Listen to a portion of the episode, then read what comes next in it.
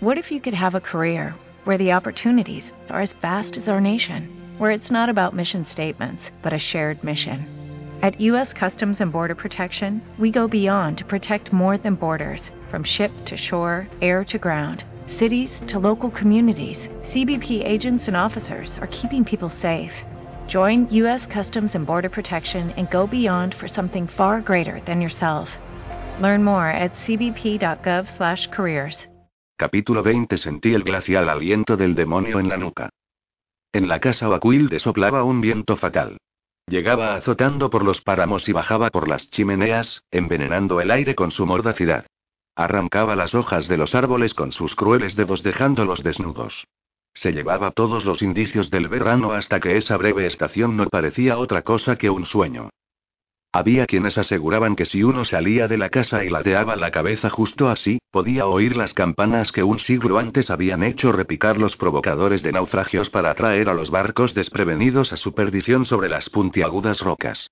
Otros susurraban que era el mismo viento que había soplado aquella noche en que la primera esposa del señor sufriera su caída fatal, el mismo viento que llevara a sus oídos su desgarrado grito. Los criados habían vuelto a tomar la costumbre de encerrarse en sus cuartos tan pronto como caía la oscuridad. Ya no era con un fantasma que temían encontrarse en las sombras, sino con un hombre. Aunque él se pasaba los días encerrado en su estudio, salía a vagar por los corredores desiertos a todas horas de la noche, y la trastornada expresión de su rostro y sus ojos ardientes lo hacían parecer algo menos que mortal. Aunque ninguna melodía, fantasmal ni de otro tipo, salía de la sala de música desde que él enviara lejos a su mujer y a su hija, las criadas seguían temiendo entrar allí. Ninguna podía sacudirse de encima la espeluznante sensación de que alguien las estaba observando.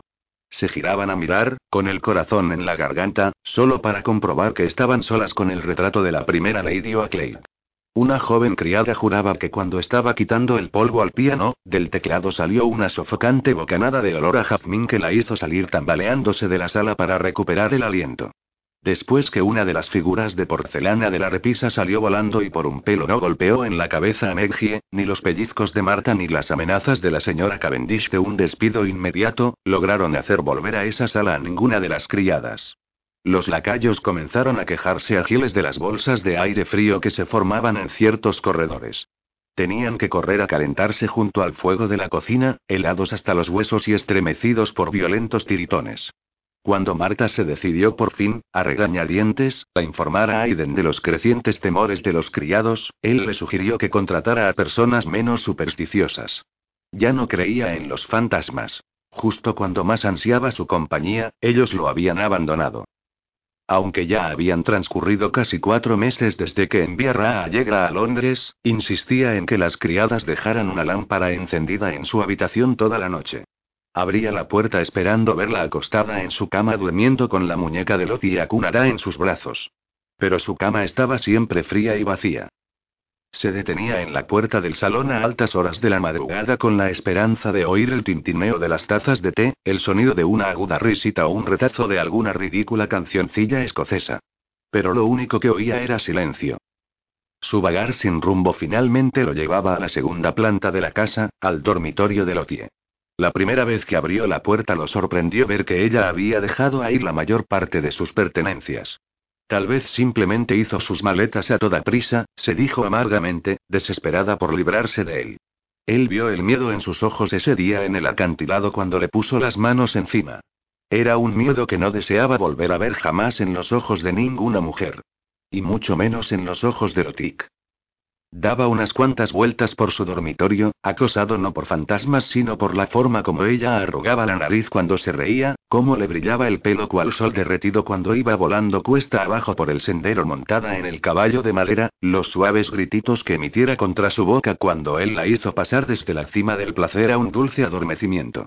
Aunque sabía que debía ordenar a Marta y a la señora Cavendish que metieran todas sus cosas en los baúles y se los enviaran a Londres, cada noche simplemente cerraba la puerta al salir, dejándolo todo tal como ella lo había dejado. En las primeras semanas después de la muerte de Justine, había descubierto los peligros de buscar solaz en el fondo de una botella. Sin embargo, una noche, ya tarde, se encontró saliendo a tropezones por la puerta vidriera de su estudio con una botella de oporto cogida por el cuello. Siguió el camino por entre las rocas, con los pasos nada firmes, hasta encontrarse finalmente oscilando al borde del acantilado, escuchando los rugidos de las olas al estrellarse en las rocas abajo, como el último de sus sueños. El viento había dispersado las nubes y el globo de la luna estaba libre para teñir de plata las olas. Bebió un buen trago de oporto y extendió los brazos hacia los lados, casi desafiando al viento y a la noche a que lo hicieran caer. Entonces fue cuando la oyó. El viento le traía a los oídos el distante sonido de una melodía. La música era conmovedoramente dulce, irresistible en su simplicidad. Se le heló la sangre en las venas y se giró lentamente a mirar hacia la casa. Esta vez sabía que no podían ser ni Lottie ni Allegra las que le estaban dando vida a las teclas del piano. Maldita seas, masculló con voz ronca, cuando ese canto de sirena lo iba alejando del borde acantilado con un inexorable paso tras otro. Sin soltar la botella recorrió los corredores de la casa sintiendo aumentar el volumen de la música a cada paso. Pero cuando abrió la puerta de la sala la encontró exactamente igual a como esperaba encontrarla. Oscura y silenciosa. Se dirigió al piano y aplastó una palma sobre su tapa cerrada. Todavía se oía la suave vibración de las cuerdas, y en el aire continuaba vibrando el eco de esa agridulce melodía. Se volvió a mirar el retrato de Justine. Espero que ahora estés feliz rugió. Echando atrás el brazo, arrojó la botella al retrato con todas sus fuerzas. La botella se estrelló contra el cuadro y el oporto manchó el vestido blanco de Justine como gotas de sangre. Tal vez siempre fue tu intención volverme loco para no quedarte nunca sola tú, ni siquiera en la muerte. Justine simplemente continuó mirándolo, con su expresión burlona e inescrutable a la vez. Aiden, se giró bruscamente y vio la figura de un hombre en la puerta, su cara velada por la oscuridad. Durante un breve instante se quedó paralizado, y por la cabeza le pasó el pensamiento de que era Filipe el que estaba allí, joven, presuntuoso, lleno de esperanzas. Mientras esperaba que su viejo amigo saliera de la oscuridad, con el chamuscado agujero de bala todavía humeante, comprendió que se había vuelto verdaderamente loco. Aiden, repitió el hombre, con un matiz quejumbroso en la voz. No habrás asustado a todos los criados con esos horrendos gritos, ¿verdad? Golpeé y golpeé la puerta y en vista de que nadie me abría di la vuelta hasta la parte de atrás de la casa, encontré una ventana con el panel corredizo sin pestillo y entré por ahí. Cuando su visitante avanzó unos pasos y brilló su pelo plateado a la luz de la luna, Aiden retrocedió tambaleante y se dejó caer en el diván, mareado de alivio. Dios santo, Ned, nunca me imaginé que me alegraría tanto que entrarás sin anunciarte ni ser invitado. Bueno, esa es sin duda la acogida más agradable que me has brindado últimamente. Esa pieza ha sido muy hermosa, por cierto. No sabía que tocabas el piano. Aiden levantó lentamente la cabeza y miró el teclado del piano con una mezcla de asombro e incredulidad. Yo tampoco. Te agradecería que me ofrecieras algo para beber, dijo Ned, mirando de soslayo el retrato, con expresión irónica, pero lo preferiría en una copa, no en una botella arrojada a mi cabeza. Aiden se pasó una mano por el pelo, azorado. A Justine nunca le gustó mucho el oporto. Miró a Ned ceñudo, cayendo en la cuenta de lo extraño que era que se encontrara allí. ¿Y qué te ha traído a Cornualles a estas horas de la noche? Ned se puso serio. Perdona que haya llegado tan tarde, pero te he traído un regalo de tu esposa, algo que ella pensó que necesitabas ver inmediatamente. ¿Qué es? preguntó Aiden, dejando escapar un bufido de amargura. ¿Una petición de anulación? No exactamente.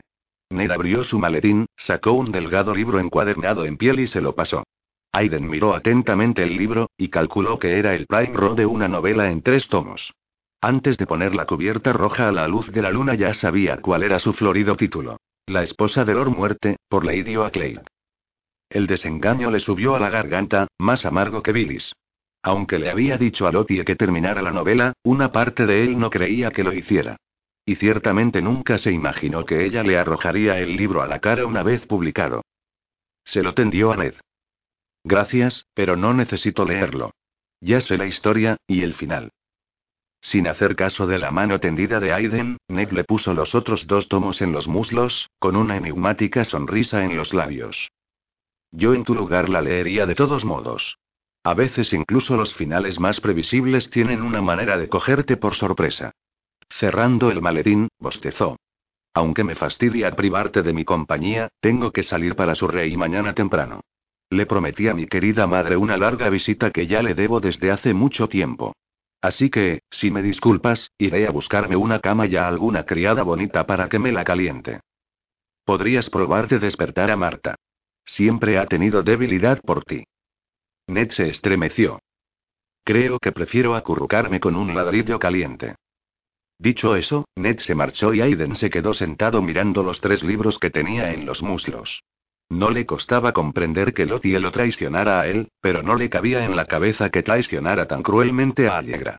Confirmando lo peor de lo que todos creían de él, estropearía cualquier posibilidad que pudiera haber tenido su hija de escapar de los pecados de sus padres, de casarse con un hombre decente y de hacerse una vida propia en la sociedad. Ardiendo de furia, decidió buscar el primer hogar encendido que encontrara y arrojar los libros a las llamas. Al incorporarse, todavía medio tambaleante por los efectos del oporto, cayó al suelo uno de los libros y quedó abierto en medio de un charco de luz de luna. Se agachó a recogerlo y solo entonces, al ver la dedicatoria escrita en la página de guarda, cayó en la cuenta de que era el primero de los tomos. La letra de Lottie era tan extravagante como la recordaba. Pasó la yema de un dedo por los graciosos rizos y curvas, leyendo en voz alta. De mi corazón al tuyo, sin poder soportar su burla, estaba a punto de cerrarlo de un golpe cuando, involuntariamente, sus ojos se posaron en la primera frase de la primera página. Jamás olvidaré el momento en que vi por primera vez al hombre que me salvaría la vida. Capítulo 21 ¿Era posible que me hubiera equivocado tanto al juzgarlo? ¿Lo conseguiste? ¿Lo conseguiste? Ay, dime que lo tienes exclamó Elizabeth Blee, saltando en las puntas de los pies mientras su mejor amiga salía corriendo por la puerta cristalera de la librería de Minerva Press. Pues sí que lo tengo, gritó Caro Broquay, sacando de debajo de la capa el delgado libro encuadernado en piel. El aliento de la joven escapó de su boca en una voluta de aire helado. Antes que pudiera llegar donde Elizabeth, le cerró el paso un fornido la cayó de librea azul marino. Le doy tres libras por ese libro, señorita. Caro se detuvo en seco, absolutamente desconcertada. Pero si solo pagué media guinea por él. Entonces le daré cinco. El hombre miró desesperado hacia la larga fila de coches detenidos detrás de ellos. La cola de elegantes coches particulares y coches de alquiler llegaba hasta Gracechurch Street. Envueltas en pieles y manguillos, sus ocupantes estaban dispuestas a tiritar de frío durante horas, todas con la esperanza de comprar el tercer tomo de la última sensación literaria, La esposa de Lord Muerte. Señorita, se lo suplico, tenga piedad de mí, rogó el hombre. ¿Sabe lo que le ocurrió al lacayo de Lady Driden, verdad? Las jóvenes se miraron con los ojos muy abiertos. Todo Londres se había enterado de lo ocurrido al lacayo de Lady Driden. Había tenido el atrevimiento de volver al coche de la condesa con las manos vacías y confesarle timidamente que el último ejemplar del segundo tomo de la esposa de Lord Muerte se le había escapado de las manos para pasar a las codiciosas garras de Lady Feateruick. Había quienes aseguraban que el chillido de indignación de la condesa se oyó hasta el gate. Después de golpear al pobre hombre en la cabeza con el quitasol, la condesa elevó su nariz en el aire y le ordenó al cochero que continuara la marcha sin él. El lacayo corrió tras el coche durante diez manzanas, suplicándole que lo perdonara, hasta que finalmente sucumbió al agotamiento y cayó de cara sobre un montón de bostas de caballo frescas. Rezaba el rumor que en esos momentos andaba buscando trabajo en los muelles. Lo siento muchísimo, señor, pero no puedo vendérselo. Apretando el libro contra su corazón, Cao pasó por un lado del hombre tratando de avanzar hacia Elizabeth. He estado esperando en la cola desde el alba, y le prometí a mi madre que me iría directamente a casa con el libro. Lo va a leer a toda la familia después de la cena. Todos se mueren por saber qué ocurre después que el noble comprende que su flamante esposa ha traicionado su confianza. Elizabeth elevó los ojos al cielo poniéndolos en blanco. Qué tonta resultó ser, no me lo puedo creer. Juntó las manos bajo el mentón y una soñadora expresión le suavizó el semblante. Vamos, yo me habría dado cuenta desde el principio que un hombre tan bueno y generoso, y tan increíblemente apuesto, jamás le habría hecho daño a una mujer, y mucho menos a su esposa. El lacayo siguió a Caro, y su rostro cobró un aspecto amenazador. Estiró la mano con guante blanco. Vamos, muchacha, que no será tu muerte si me lo entregas. Cinco libras deben de ser una fortuna para una muchacha plebeya como tú.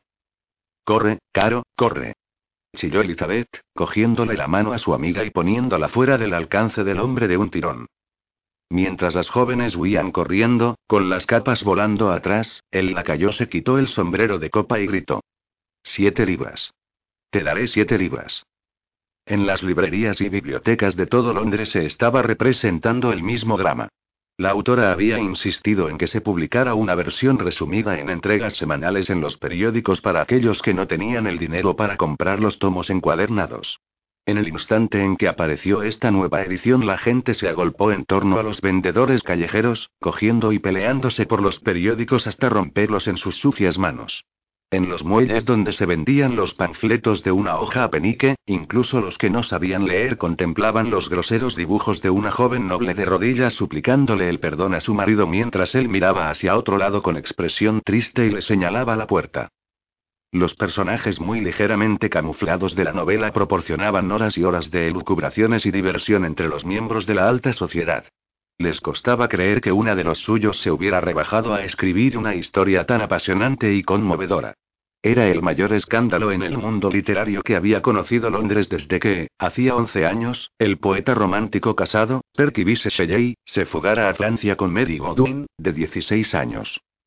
Cuando se anunció que el duque de Devonbrook y la editorial Minerva Press ofrecerían conjuntamente un baile en honor de la autora en la casa de Bombroke, todos los miembros de la alta sociedad empezaron a rogar, comprar o robar una invitación.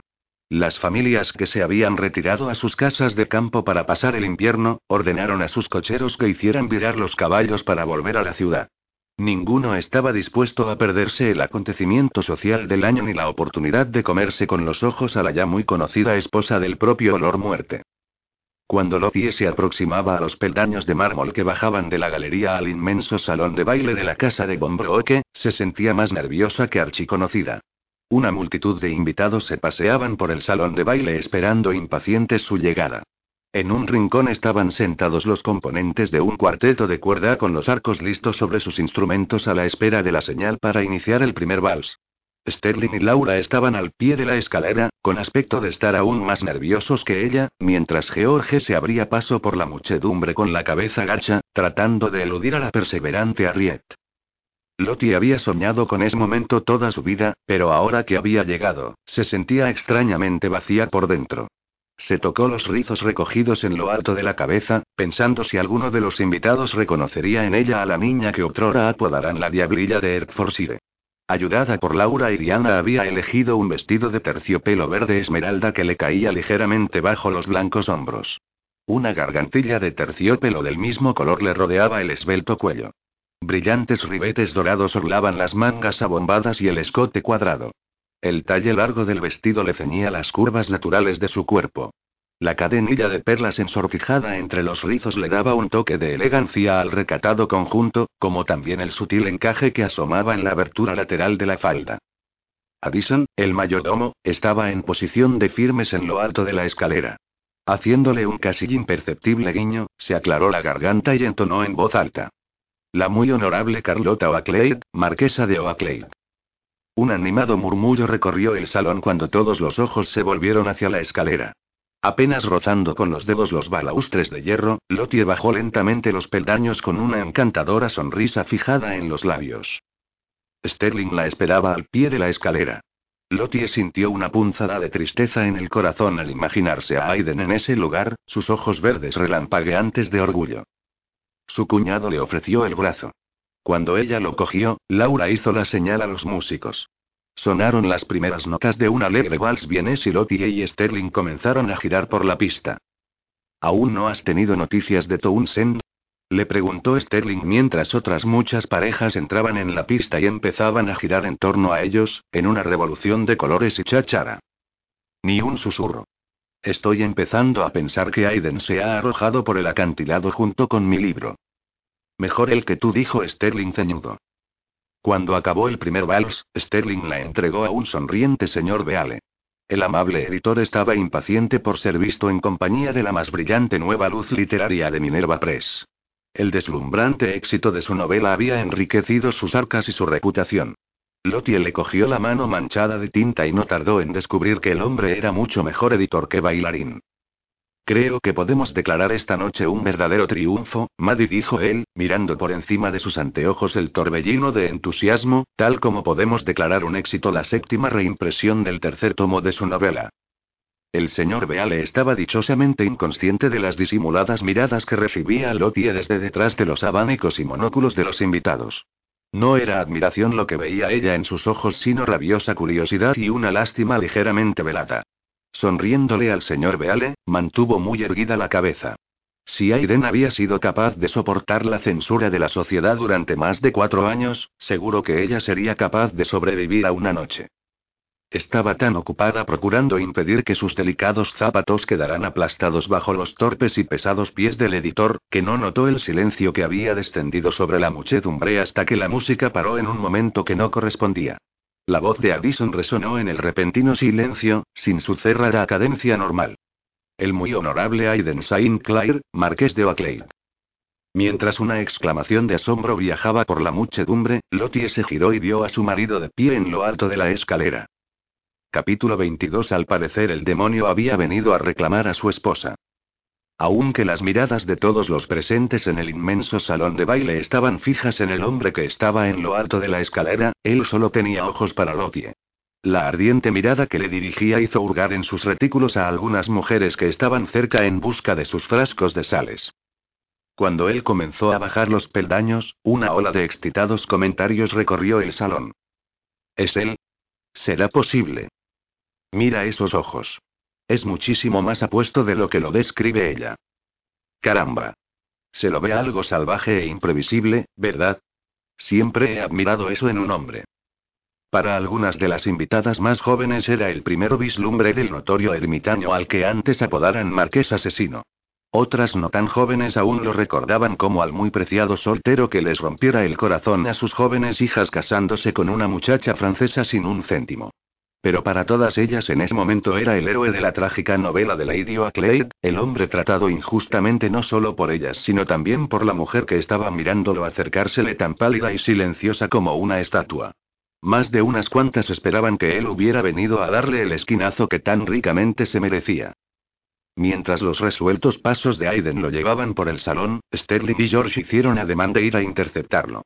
Laura negó enérgicamente con la cabeza hacia George y le cogió el brazo a Sterling, enterrándole las uñas en la manga. Deteniéndose delante de Lottie, Aiden le hizo una resuelta reverencia. ¿Podría concederme el honor, milady? ¿O ya tiene llena su tarjeta de baile? No tengo tarjeta de baile, milord. Por si lo ha olvidado, soy una mujer casada. Él la miró con los ojos ardientes. Ah, no lo he olvidado. El señor Beale se hizo a un lado, impaciente por cederla. Por la expresión velada que vio en sus ojos, Lottie comprendió que ella estaba calculando cuántos ejemplares de su libro vendería ese nuevo escándalo. Será mejor que la entregue sin pelea, Milady dijo él. Me han dicho que su marido es del tipo celoso. No nos convendría que me retara de duelo ahora, ¿verdad? Haciéndole un guiño de complicidad a Aiden, hizo su venia y se alejó, dejando a Lottie sola para enfrentar a su marido. Cuando los músicos reanudaron el vertiginoso vals donde lo habían dejado, Aiden la cogió en sus brazos y empezaron a bailar. Lottie miró disimuladamente la amedrentadora tensión de su mandíbula recién rasurada sobre los níveos pliegues de su corbata, casi sin atreverse a creer que estaba en sus brazos otra vez. Él tenía la palma abierta sobre su espalda a la altura de la cintura, instándola con su calor a acercarse más y más con cada mareante giro por la pista de baile. Te debo una disculpa, Milady dijo él, mirando derecho al frente. Parece que después de todo sí eres capaz de llorona sensiblería. Sencillamente no ibas a ser feliz mientras no hicieras un héroe de mí, ¿verdad? Lo que no entiendo es por qué tenías que hacerlo a tus expensas. ¿Qué expensas? preguntó ella, tratando de sacar una voz ligeramente alegre, para no delatar lo jadeante que la hacía sentir él. Mira a tu alrededor. Por fin tengo toda la fama y la atención que siempre he deseado. Tal como predijiste, soy la celebridad literaria de Londres. Aiden no miró alrededor, pero a diferencia del señor Beale, entendía lo que veía. No han venido aquí esta noche a honrarte. Han venido a mirarte y fisgonear. Solo fíjate en Lady Driden. ¿Cómo se atreve esa vieja bruja a mirarte con lástima en los ojos? Ya ha llevado a tres maridos a tumbas prematuras con sus incesantes críticas y monsergas. Diciendo eso miró a la rolliza anciana con un entrecejo tan fierro que la obligó a esconder la cara detrás de su abanico pintado a mano. No deberías ser tan duro con ellas. Puedo asegurarte que todas disfrutaron derramando copiosas lágrimas cuando la redención de mi heroína llegó demasiado tarde y mi héroe la expulsó de su vida y de su corazón. Entonces Aiden bajó la cabeza y la miró a los ojos. La expresión que vio ella en esas profundidades verdes enmarcadas por pestañas oscuras le aceleró el pulso. ¿No fuiste tú la que me dijiste que nunca es demasiado tarde? Sobre todo si tienes a alguien que cree en ti. En ese momento acabó el vals, pero en lugar de soltarla, él la atrajo más hacia él. Ninguno de los dos notó que sobre el salón había descendido otro sorprendido silencio hasta que Alison hizo un ahogado sonido salido del fondo de la garganta. Su voz resonó como una trompeta cuando gritó. Su Majestad el Rey. Aiden y Lottie se apartaron al instante mientras otro murmullo de asombro recorría ondulante el salón. Sterling y Laura parecían estar tan sorprendidos como todos los demás. El rápido deterioro de la salud del rey lo había llevado a recluirse en Windsor hacía unos meses. Algunos susurraban incluso que estaba empezando a mostrar señales de la locura de su padre, insistiendo en que había estado en Waterloo luchando al lado de Wellington y no derrochando su juventud y vigor en excesos de vino, mujeres y suculentas salsas. Cuando iba acercándoseles con sus menuditos pasos, flanqueado por dos de sus guardias reales, Aiden hizo su venia y Lottie se inclinó en una profunda reverencia cortesana, con la cabeza gacha y las faldas extendidas a todo su alrededor en el suelo. Muy consciente de la vulnerabilidad de su nuca, por el rabillo del ojo miró las espadas de los guardias, imaginando que el rey iba a gritar cortadle la cabeza. Y no. Levántate, muchacha. Déjame echarte una mirada. Lottie se incorporó lentamente, musitando. Vuestra Majestad. El monarca estaba más hinchado y pálido de lo que ella recordaba, pero ni el tiempo ni la mala salud podían apagar el lascivo brillo de sus ojos. Cuando se inclinó hacia ella, su mirada se desvió hacia la profunda hendidura entre sus pechos. Perdona que haya interrumpido así tu fiestecita, querida mía, pero sencillamente tenía que presentar mis respetos. La sorprendió sacando del bolsillo un pañuelo con bordes de encaje y pasándoselo por los ojos. Desde la última entrega de las memorias de Ariete Wilson no me había visto tan atrapado por la palabra escrita. Muchas gracias, vuestra majestad. Eso lo considero un valiosísimo elogio viniendo de vuestros labios. Mirando nervioso a su marido, el rey se le acercó tanto que le echó en la cara su afrutado aliento. Tus personajes están muy poco disfrazados, querida mía, susurró. Tal vez haya sido mejor que no hicieras ninguna mención de nuestra pequeña aventurita. Intercambiando una incrédula mirada con Aiden, ella se tocó los sonrientes labios con un dedo. No temáis. Su Majestad puede siempre confiar en mi discreción. Muy bien, muchacha. En ese momento pasó por un lado una hermosa joven, haciendo reverencias y enseñando gran parte de sus amplios pechos por encima del escotado corpiño. Si me disculpáis, musitó el rey, ya caminando tras ella con sus zapatos enjollados, creo que hay unos asuntos de Estado que requieren mi inmediata atención. Dos asuntos, sin duda masculló Aiden, observando a los sitiados guardias seguir el serpenteante camino de su monarca por el salón. Bueno, por lo menos esta vez no tuve que morderlo. Aiden pasó su mirada a ella. Si hubiera continuado comiéndote con los ojos de esa desvergonzada manera lo habría mordido yo. Y los dos habríamos acabado en la torre. No sé si eso habría sido tan terrible.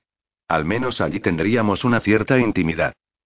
Le cogió la mano, visiblemente frustrado por encontrarse los dos encerrados por la apretujada multitud. Ni siquiera la inesperada entrada del rey había podido distraer la atención de la gente de la escenita entre ellos. Divisando una puerta en la parte de atrás del salón, empezó a llevarla hacia ella. No bien habían avanzado dos pasos cuando un corpulento caballero se interpuso en su camino. Oakley. Tronó el hombre poniendo su gorda mano en el hombro de Aiden. Qué alegría verte de vuelta en Londres por fin. Espero que tengas planeado quedarte un tiempo. A mi mujer y a mí nos gustaría que vinieras a cenar a casa alguna noche. Mascullando unas palabras evasivas, Aiden se soltó de su mano y echó a caminar en otra dirección. Esta vez fue una sonriente dama la que les cerró el paso. Poniendo una mano enguantada en el brazo de Aiden, lo miró agitando las pestañas. Si no tiene ninguna otra invitación, milord, considere la posibilidad de acompañarnos a Reginald y a mí a la hora del té de la tarde mañana. Antes que él pudiera aceptar o declinar esa invitación, los rodearon un numeroso grupo de caballeros y damas, cada uno esforzándose por hacerse oír por encima de los demás. Una cacería el mes que viene en nuestra casa de campo en Leicestershire. Promete que estarás ahí. Una excursión a la región de los lagos en primavera. Todos los importantes han jurado que nos acompañarán, pero simplemente no sería un éxito sin ti. Y pensé que te gustaría acompañarnos a Lorestes y a mí en Newmarket el domingo. Tenía pensado apostar 300 guineas por una bonita potrilla en que he tenido puesto el ojo estas dos últimas semanas. Aiden se limitó a dar unos cuantos empujones y abrirse paso a codazos por entre ellos, sin soltar en ningún momento la mano de Lotie. Cuando finalmente lograron salir al corredor, fue abriendo una puerta tras otra hasta encontrar lo que buscaba, una salita de estar desocupada con un fuego en el hogar y una llave en la puerta. Una lámpara argán que reposaba sobre una mesita de brillante madera oriental arrojaba una cálida luz sobre las paredes recubiertas en cretona. Cerró la puerta con llave y se volvió a mirar a Lotie, poniéndose las manos en sus delgadas caderas. Buen Dios, mujer, ¿ves lo que has hecho? ¿Estás contenta ahora? Sentándose en un diván tapizado en brocado, ella le sonrió. Mucho. Te he abierto todas las puertas de Inglaterra. Y todas las puertas abiertas a ti se abrirán también para tu hija. Gracias a mí, algún día Allegra podría elegir entre muchos pretendientes. Él entornó los ojos. ¿No te fijaste, por casualidad, en que ninguna de sus invitaciones te incluía a ti? ¿Y por qué habrían de incluirme? Se encogió de hombros, simulando que esos intencionados desaires no le habían dolido un poco.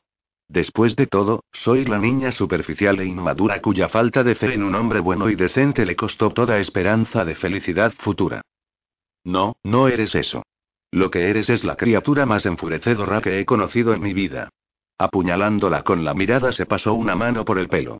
Vamos, podría, podría. ¿Matarme? sugirió Lottie alegremente.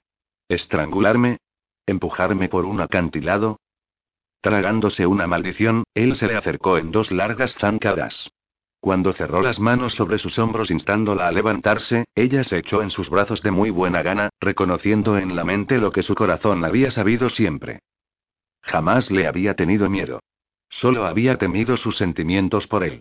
Cuando él bajó la boca hasta la de ella, esos sentimientos la arrastraron en un furioso torrente de ternura y anhelo. Adorarte, acabó él, con la voz quebrada por una nota de impotencia, rozándole los labios con los de él en suavísimas caricias. Podría adorarte con todo mi corazón. Entonces hazlo, susurró ella, echándole los brazos al cuello. Por favor.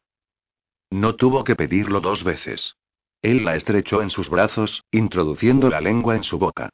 Fundiéndose en él, saboreando la humosa dulzura de su beso, Lottie se sintió eufórica por encontrarse nuevamente en el borde de ese peligroso precipicio de su sueño. Solo que esta vez sabía que si se atrevía a pasar ese borde y entregarse a los brazos de Aiden, no se caería, sino que volaría. Apoyando las manos en sus hombros, Aiden la apartó suavemente.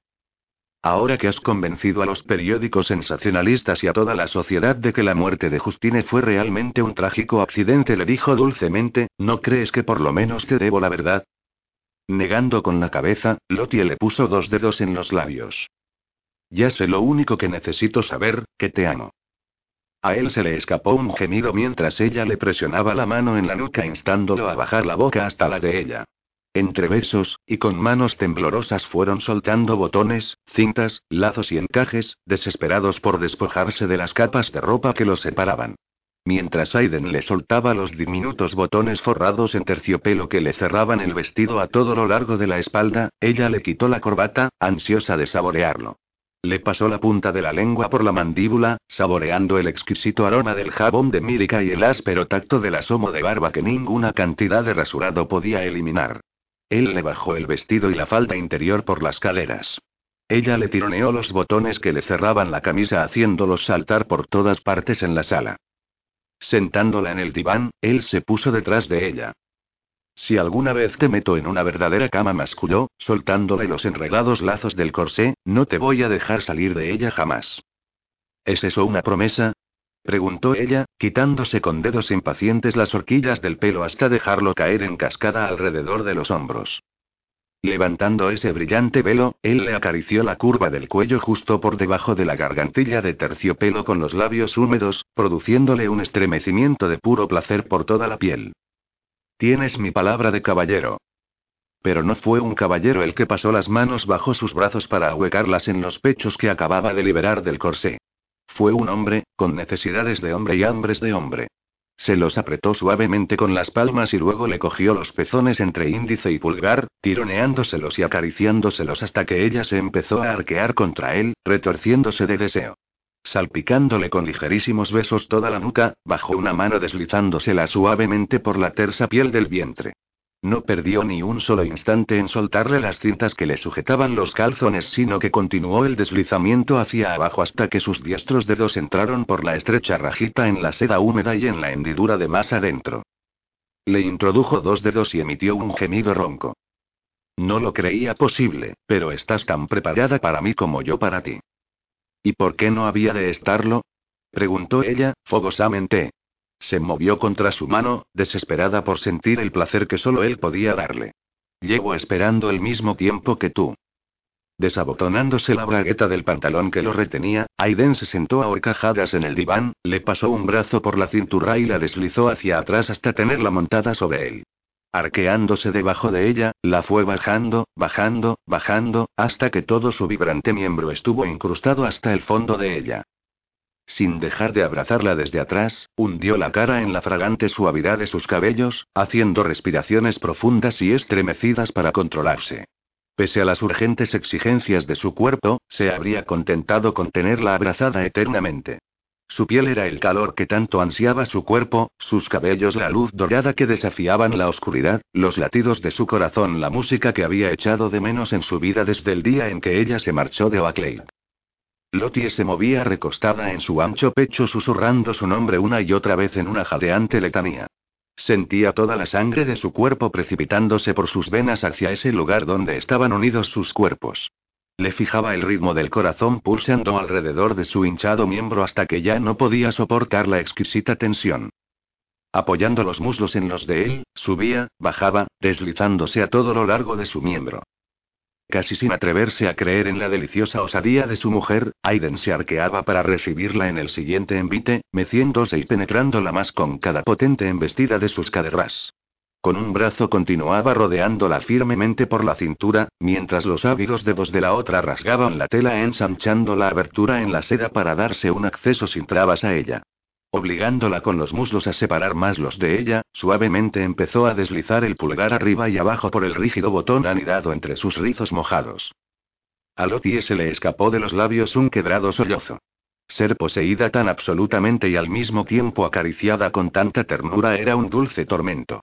Justo cuando creía que ya no podría soportar ni un momento más, Aiden ahuecó firmemente la mano sobre ella, empujándola hacia abajo y él arqueándose hacia arriba. Con el otro brazo cerrado alrededor de su cintura, aumentó la fuerza de los envites en un ritmo enloquecedor, ineludible. Cuando estalló la cegadora oleada de éxtasis sobre los dos al mismo tiempo, ocurrió algo que ninguno de los dos había previsto. Lottie gritó. Allegra. Allegra, despierta. Allegra abrió perezosamente los ojos y se encontró a ella arrodillada junto a su cama, sus redondos ojos brillantes en la oscuridad. Se incorporó apoyada en un codo. ¿Qué pasa? preguntó en voz baja. No vas a creer quién está aquí. Tu papá. No seas tonta. Mi padre está en Cornualles. Cogiendo la muñeca de Lotie, se dio la vuelta para el otro lado. Desde el crepúsculo había pasado todo el tiempo en su habitación, enfurruñada porque la señorita Terwilliger declaró que ella y los demás niños eran demasiado pequeños para asistir al baile. Sin inmutarse, ella fue a ponerse al otro lado de la cama. No, no está en Cornualles. Está aquí, en la casa de Bombroke. Allegra se sentó, frotándose los ojos. ¿Estás segura de que no has estado soñando otra vez? ¿Te acuerdas de lo que ocurrió la última vez que comiste dos raciones de pudding de ciruelas en la cena? Juraste que habías visto a un gigante asomado a la ventana de tu dormitorio. Ella negó con la cabeza. Estuve soñando hace un rato, pero ahora estoy totalmente despierta. El chillido de tía Lottie me despertó. Allegra agrandó los ojos, alarmada. ¿Lottie chilló? Ella asintió, agitando el moño de rizos en lo alto de la cabeza. Fue un grito terrible. Yo creí que estaban asesinando a alguien, así que me puse las zapatillas y bajé calladita a la planta baja. Cuando llegué ahí, todos los invitados andaban por todas partes al mismo tiempo. Mi mamá y tía Diana estaban llorando mientras tío George y tío Tane amenazaban con echar abajo la puerta de la sala de estar, y mi papá le estaba gritando a Addison que le trajera sus pistolas. ¿Iba a dispararle a Lotie? No, tonta. Le iba a disparar a tu papá. Allegra echó atrás las mantas y bajó las piernas por el lado de la cama. No te preocupes, la tranquilizó ella dándole una palmadita en la rodilla. Antes que Addison llegara con las pistolas, salió tía Lotie de la sala de estar, caminando tan tranquila como si no hubiera pasado nada, seguida por tu papá. ¿Por qué gritó, entonces? ¿Él la hizo enfadarse? ¿Tuvo una pataleta? Ella asegura que vio un ratón, explicó Ellie curvando las manos en garras. Un ratón muy grande, con los ojos rojos y unos inmensos colmillos. Tiene que haberle dado vergüenza por causar un alboroto tan grande por un simple ratón. Estaba terriblemente confundida. Nunca le había visto la cara tan colorada. Qué extraño, dijo Allegra, poniendo los pies sobre la cama y mirando nerviosa hacia la oscuridad. Con todos los gatos que hay aquí uno diría que no tendría que haber ningún ratón. ¿Dónde está mi padre ahora? En el dormitorio de tía Lotie. Después que los dos subieron juntos y se marcharon todos los invitados, quien me preparó un ponche de leche caliente y me dejó quedarme sentada en la cocina con ella y Addison un rato más largo que nunca. Allegra continuó sentada, mordiéndose el labio, y el ceño entre sus sedosas cejas oscuras se fue ahondando lentamente. Finalmente bajó de la cama sin decir palabra. ¿A dónde vas? Le preguntó ella al ver que se ponía la bata. A ver a mi pa, a mi padre. No se va a creer que puede hacer todo el viaje hasta aquí y no tomarse la molestia de decirme hola. Estabas durmiendo, le recordó ella. Pues entonces puede decirme buenas noches, ladró Allegra. Amarrándose el cinturón de la vaca salió pisando fuerte del dormitorio, con su naricilla bien levantada en el aire. Lottie estaba acostada con la mejilla apoyada en el pecho de su marido, escuchando volver al ritmo normal los atronadores latidos de su corazón. Exhalando un largo suspiro, él aumentó la presión del brazo alrededor de ella y le acarició el pelo con los labios. Me alegra que tu cuñado no me disparara. Me habría fastidiado muchísimo perderme esto. Sí que un motivo para vivir, ¿verdad? Todavía experimentando los efectos posteriores del placer, Lotai cogió las mantas, cubrió las piernas entrelazadas de los dos y se acurrucó más en los cálidos brazos de Aiden. Justo en ese momento, oyó un suave crujido proveniente de la puerta. ¿Has oído? susurró, levantando la cabeza. Tal vez ha sido un ratón, dijo él. Su expresión sería habría sido más convincente si no se le hubiera empezado a estremecer el pecho con una risa reprimida. Un ratón enorme con brillantes ojos rojos y unos colmillos afilados todavía chorreando la sangre del cuello destrozado de su última víctima.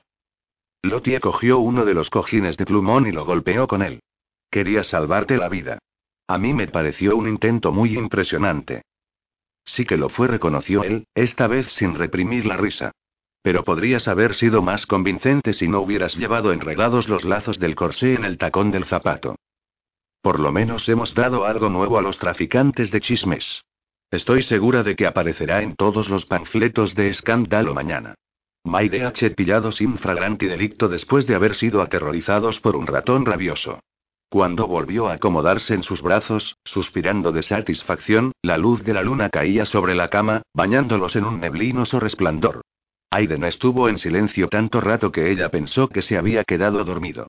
Pero cuando se incorporó apoyada en un codo con el fin de disfrutar del furtivo placer de verlo dormir, vio que él estaba contemplando el cielo raso con expresión pensativa. Como si hubiera percibido la fuerza de su mirada curiosa, él se giró lentamente a mirarla. Necesito decirte lo de Justine. Ella le acarició la mejilla, negando con la cabeza. Ya sé todo lo que necesito saber. No tienes por qué hacerlo. Él le cogió la mano y le depositó un húmedo beso en la palma. Creo que podría tener que hacerlo. Si no por ti, por mí. Ella asintió entonces, volviendo a acurrucarse en sus brazos. Cuando él volvió a hablar su voz sonó extrañamente indiferente, como si estuviera explicando algo ocurrido a otra persona, en otra vida. Cuando habían transcurrido tres meses desde nuestro regreso de Londres, Justine se dio cuenta de que estaba embarazada. Lo que no sabía era que el hijo era de Felipe. Lottie cerró brevemente los ojos. Gracias a Ned, no tenía que preguntarle cómo podía saber que el hijo no era de él. Justine seguía creyendo que era yo el que fue a su cama esa noche en Londres. Nunca tuve el valor para decirle la verdad. Cuando descubrió que iba a tener otro hijo estaba más feliz de lo que la había visto nunca. Se pasaba horas cosiendo gorritos, componiendo canciones de cuna y explicándole a Allegra todo acerca del hermanito que iba a tener. Estaba convencida de que iba a ser un niño, el heredero que siempre había soñado darme. Yo no tuve más remedio que seguir con la farsa y fingir que estaba tan regocijado como ella. ¿Qué sufrimiento tuvo que ser para ti? susurró Lotie, acariciándole el brazo. No sabía qué otra cosa hacer. No podía culpar a un inocente de las circunstancias de su nacimiento. Estaba resuelto a mantener a Justine encerrada en Cornualles hasta que acabara lo peor de las habladurías. Se le tensó la mandíbula.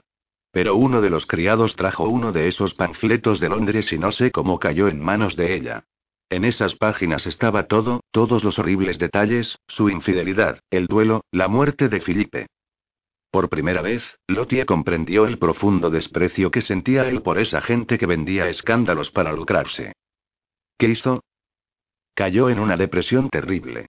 Era algo peor que tristeza, peor que abatimiento, peor que todo lo que yo había visto nunca en ella. Se negaba a salir de la cama durante todo el día.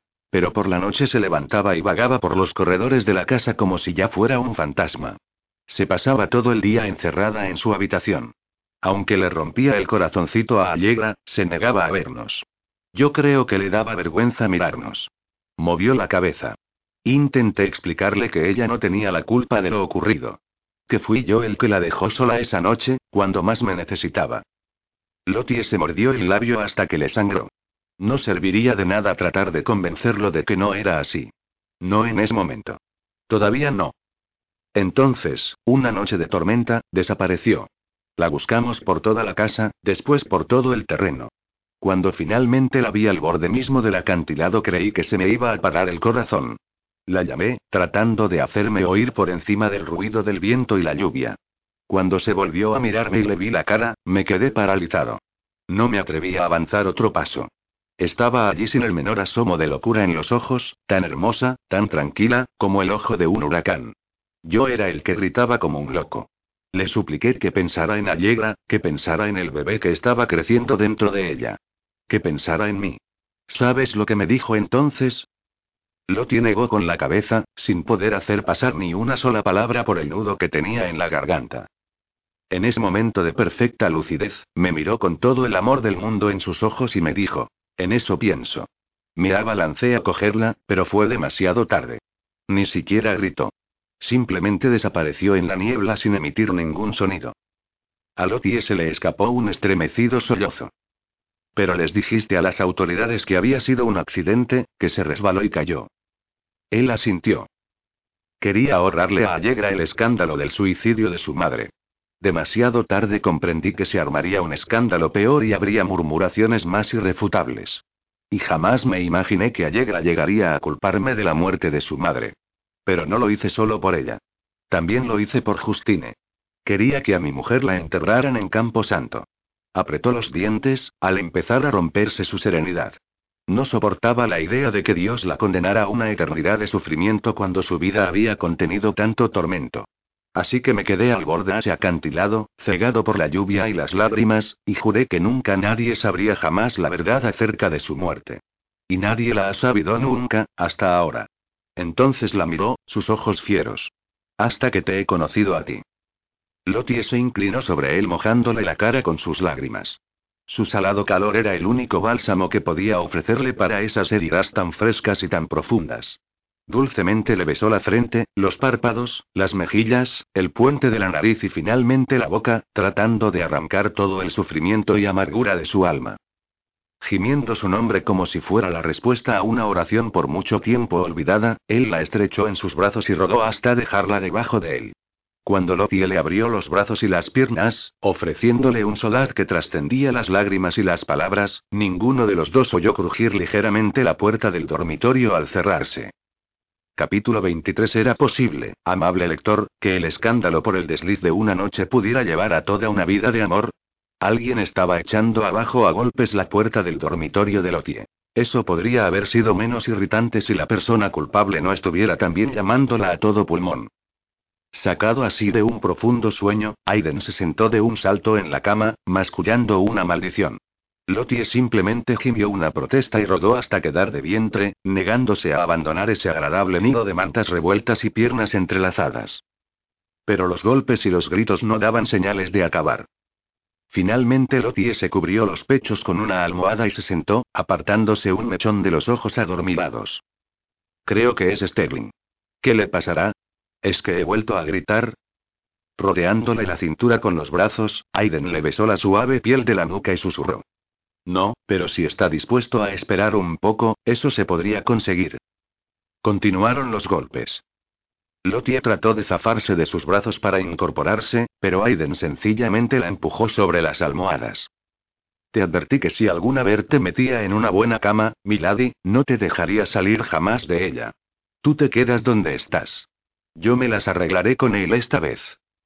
Con expresión severa y los cabellos apuntando en todas direcciones, Aiden se bajó de la cama y se enrolló un edredón en las caderas. Cuidado, le dijo ella. Podría estar armado. Si lo está, entonces será mejor que se busque un padrino, porque esta vez tengo toda la intención de aceptar su reto.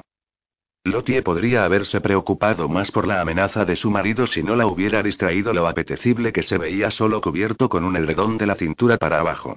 Suspirando soñadora, admiró el masculino movimiento de sus caderas al caminar hasta la puerta y abrirla. Sterling abrió la boca, pero antes que pudiera decirle una sola palabra, Aiden movió un dedo delante de su cara. Estoy harto de tus intromisiones, Devon Brooke. Carlota ya no es una niña. Es una mujer adulta y no tiene ninguna necesidad de que metas tu arrogante nariz en sus asuntos. Puede que sigas siendo su cuñado, pero ya no eres su tutor. Ahora es mi mujer y tiene todo el maldito derecho de estar donde le corresponde y quiere estar, en mi cama. Frunciendo el entrecejo, desconcertado, Sterling miró hacia Lotta y por encima del hombro de Aiden. Alentada por una intensa sensación de orgullo, ella sonrió de oreja a oreja y le hizo una cuchufleta moviendo los dedos delante de la nariz. Sterling volvió a mirar a Aiden y algo en su expresión hizo desvanecer la sonrisa de Lotie. No he venido aquí por Lotie. Se trata de tu hija. Ha desaparecido. Después de ponerse a toda prisa la ropa desperdigada por todas partes, Lottie y Aiden bajaron corriendo al salón, donde encontraron reunida a la mayor parte de la familia. Sterling se estaba paseando delante del secreter, Laura estaba sentada en el borde de un sofá color crema, su hermosa cara tensa de preocupación. Larriet estaba sentada en el diván y detrás de ella se encontraba George apoyado en el hogar, tamborileando nerviosamente los dedos sobre la repisa, contradiciendo así su indolente postura. Aiden fue derecho hacia la negra figura sentada en el sillón del rincón. ¿Dónde está? preguntó. ¿Dónde está mi hija? La señorita Terwilliger se veía aún más encogida que de costumbre, como si estuviera en peligro de ser tragada totalmente por el mullido sillón de orejas. Con los nudosos dedos doblados alrededor de la empuñadura de su bastón, miró a Aiden por encima de sus anteojos, sus legañosos ojos ribeteados de rojo.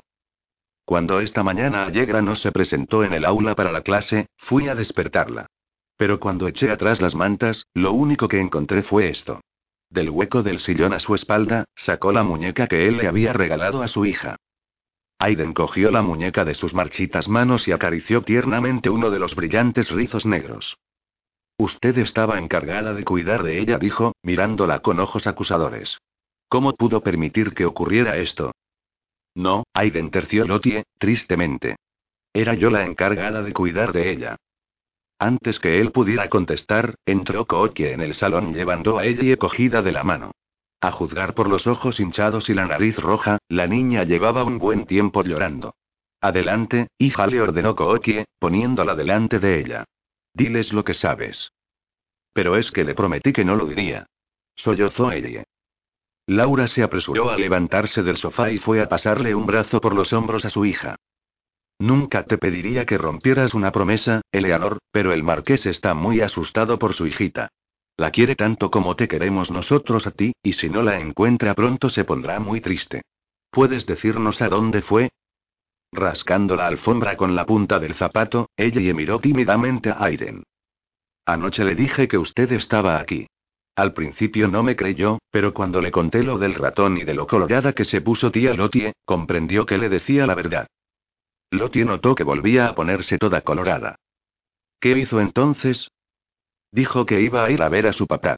Pero un rato después fue a mi cuarto y me pidió que le devolviera su muñeca. Ella y miró ceñuda la muñeca que tenía Aiden en las manos. Cuando me dijo a dónde iba pensé que se la iba a llevar con ella. ¿A dónde? Le preguntó Aiden, desesperado. ¿Dónde te dijo que iba? A Cornwallis. Me dijo que se volvía a casa a Cornwallis. La expresión de Aiden cambió a una de alivio. Solo tiene diez años. Si se ha marchado a Cornualles, aún no puede haber llegado muy lejos. Su mirada suplicante pasó por todos hasta detenerse en Lotie. ¿Verdad? El coche correo susurró a Riet. Puesto que su inexpresiva cara no cambió, a todos les llevó un minuto darse cuenta de que había hablado.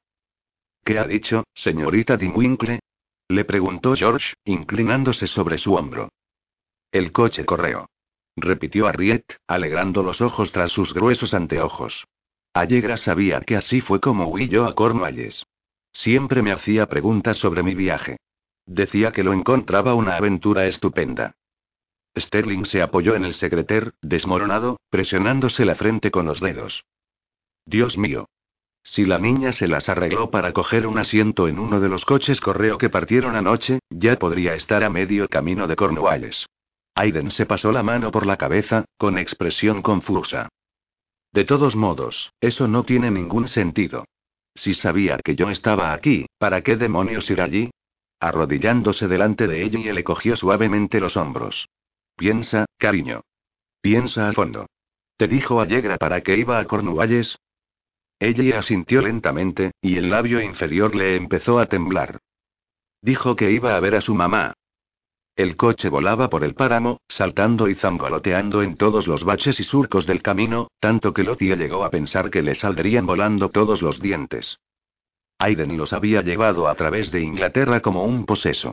Habían viajado todo el día y toda la noche, solo deteniéndose para cambiar caballos cuando el cochero le advertía que los animales estaban en peligro de caer muertos sobre el camino si daban un paso más.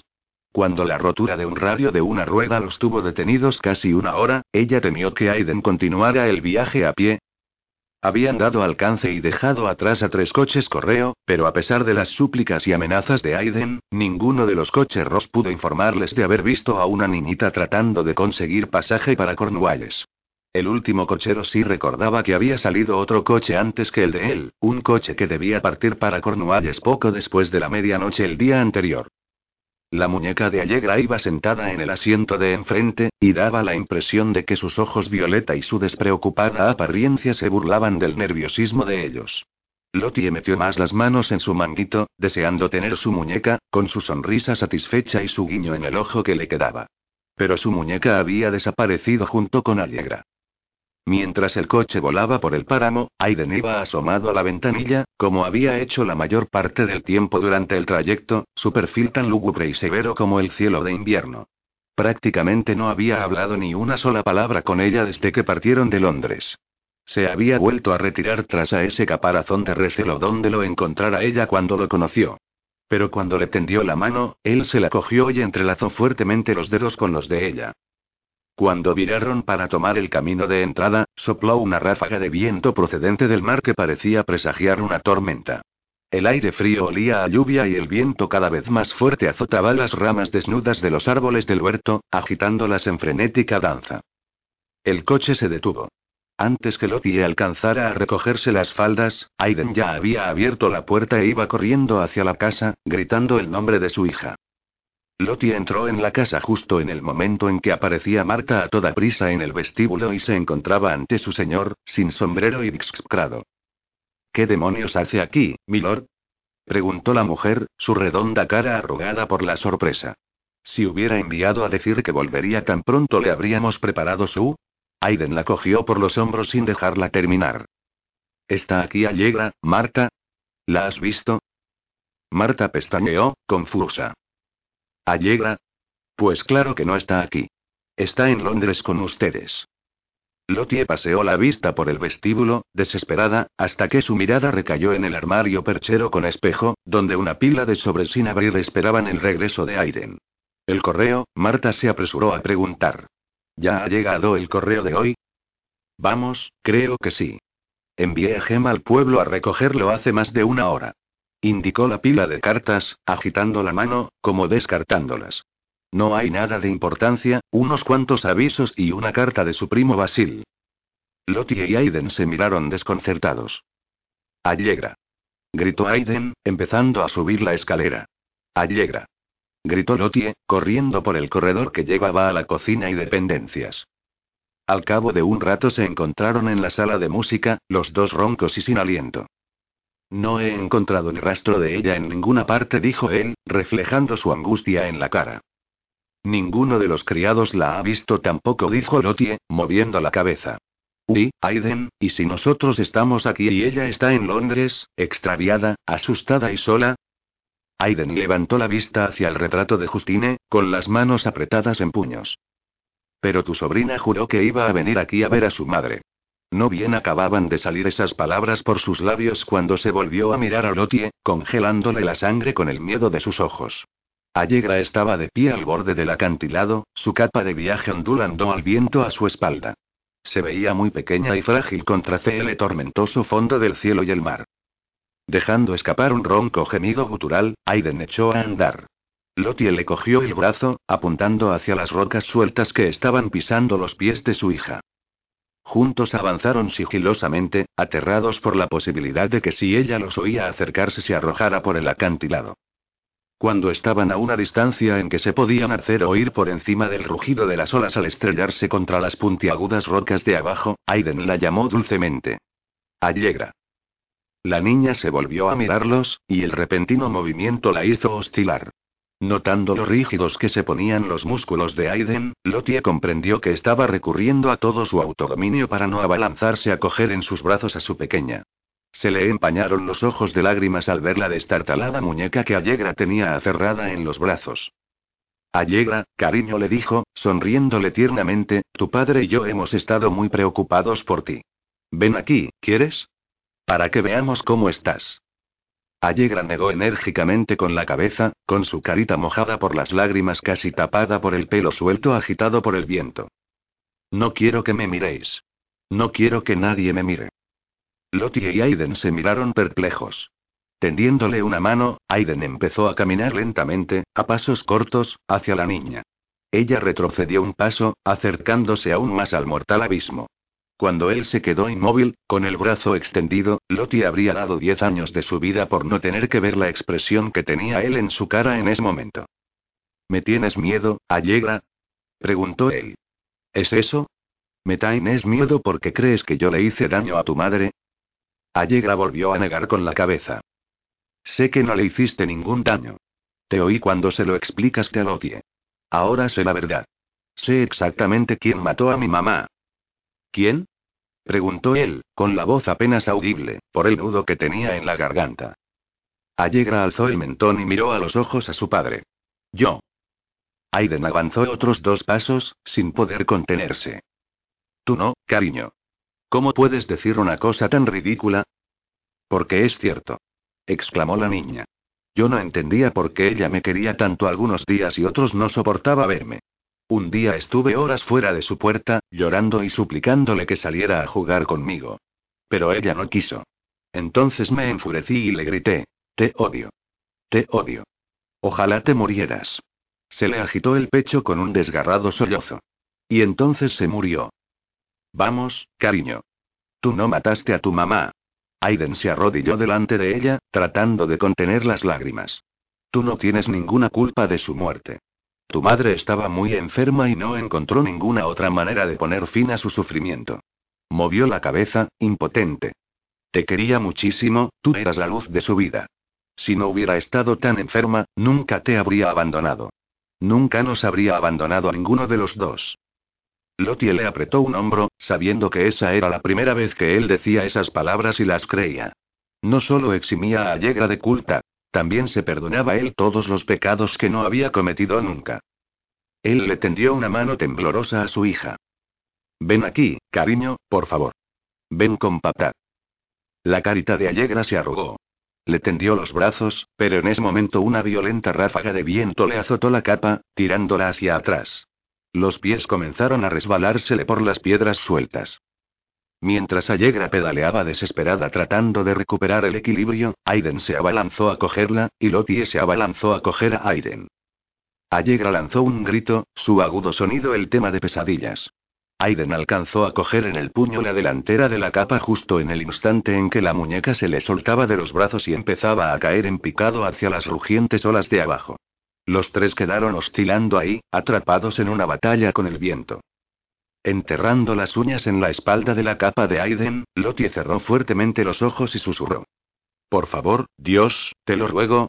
En ese preciso instante sopló hacia arriba una violenta ráfaga de viento con olor a jazmín, elevando a Allegra y depositándola en los brazos de su padre. Los tres cayeron tambaleantes hacia atrás y fueron a aterrizar despatarrados sobre las rocas.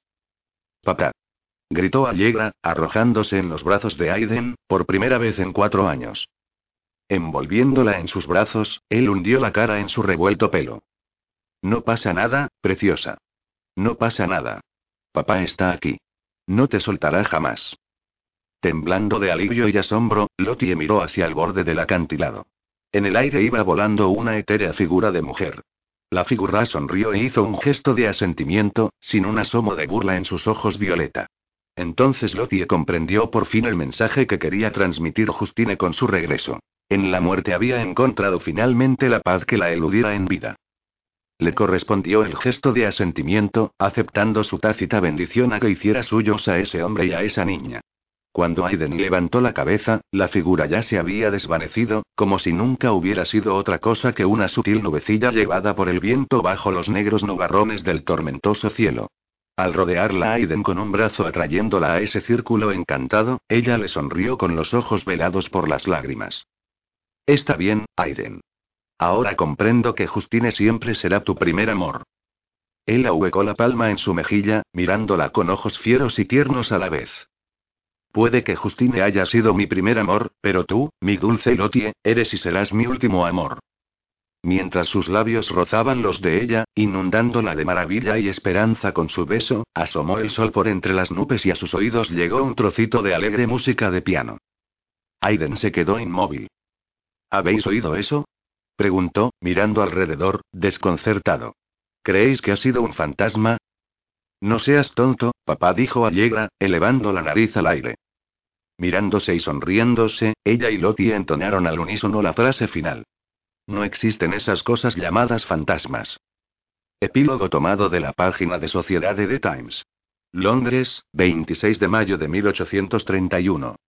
Lady Allegra la bella y encantadora hija de uno de los más respetados ciudadanos de nuestra hermosa ciudad, hizo su presentación en sociedad anoche en la casa del infame diablo de Devonbroke. Inició la velada con la interpretación al piano de la sonata La Tempestad de Beethoven.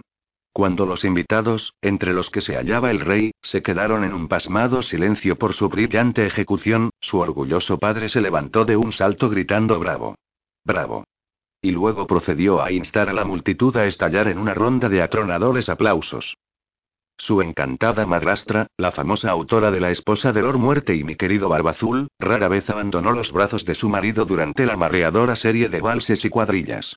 Cuando se le preguntó en qué novela estaba trabajando, se limitó a sonreírle a su adorador marido y contestó. Un final feliz. Fin.